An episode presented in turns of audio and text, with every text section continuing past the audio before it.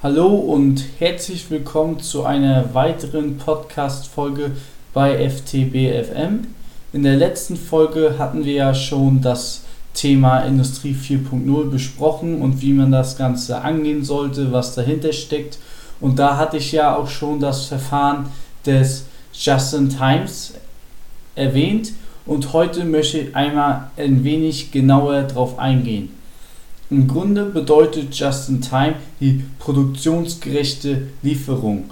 Dabei sind zwei Faktoren von entscheidender Rolle, nämlich zum einen die Kostenreduktion durch den Abbau einer Lagerhaltung und das zweite ist die Umstellung der Produktion zu einer bedarfsgerechten Produktion. Und das Ganze möchte ich erläutern, weil diese beiden Sachen eng in Verbindung stehen. Denn wenn wir die Produktion weiterhin so laufen lassen wie bisher und unter der Annahme fertigen, dass die Stückkosten sich reduzieren aufgrund hoher Losgrößen, dann kommen wir nicht dran vorbei, am Ende eine Lagerhaltung zu haben oder dass das Lager überquillt und somit die Kosten bei der Lagerhaltung haben, die wir eigentlich durch das Just-in-Time-Prinzip ja abbauen wollen.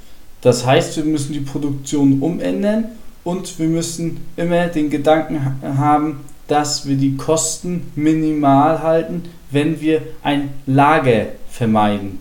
Das heißt, im Vordergrund muss der Abbau eines Lagers stehen und in Kombination aber mit der Produktion. So, wie sieht das Ganze jetzt aber aus?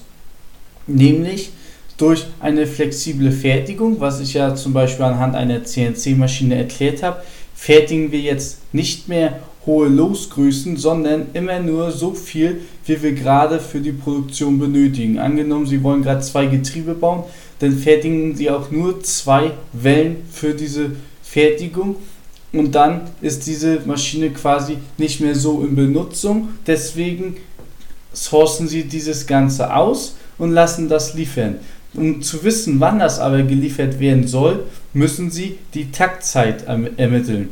Das ist eines der wichtigsten Faktoren in der Just-in-Time, dass Sie Ihre Taktzeit kennen. Das bedeutet, wann, wie und wo welche Teile benötigt werden. Haben Sie einmal die Taktzeit ermittelt, dann können Sie Ihren Lieferanten oder Ihrer internen Herstellung sagen, wann und wo Sie die Teile benötigen. Das ist am Ende der Schlüssel zu diesem ganzen Konzept. Ich fasse das noch einmal kurz zusammen. Der Kernpunkt dieser Thematik ist, wir wollen die Kosten reduzieren durch einen Abbau einer Lagerhaltung. Wir können aber Lager nur abbauen, wenn wir unsere Produktion so umstellen, dass wir von der Massenfertigung, also damit meine ich die Annahme, dass die Stückkosten sinken, indem wir hohe Losgrößen herstellen, dass wir davon abgehen und nur noch so fertigen, wie es unsere Produktion gerade verlangt. Nur dann kann dieses System sich voll entfalten und das ist am Ende das Prinzip hinter der Kostenminimierung, was ja in der Produktion wichtig ist. Wir wollen immer Kosten reduzieren und die Produktivität erhöhen. Das heißt, wenn Ihre hohen Losgrößen passen, dann müssen Sie so Ihre, Produkt, äh, Ihre Produktivität erhöhen und das ist in den seltensten Fällen möglich. Deswegen rate ich Ihnen auch hier Lager abbauen, Kosten minimieren und nur noch bedarfsgerecht, fertigungsgerecht zu fertigen. So viel schon zu unserer heutigen Folge.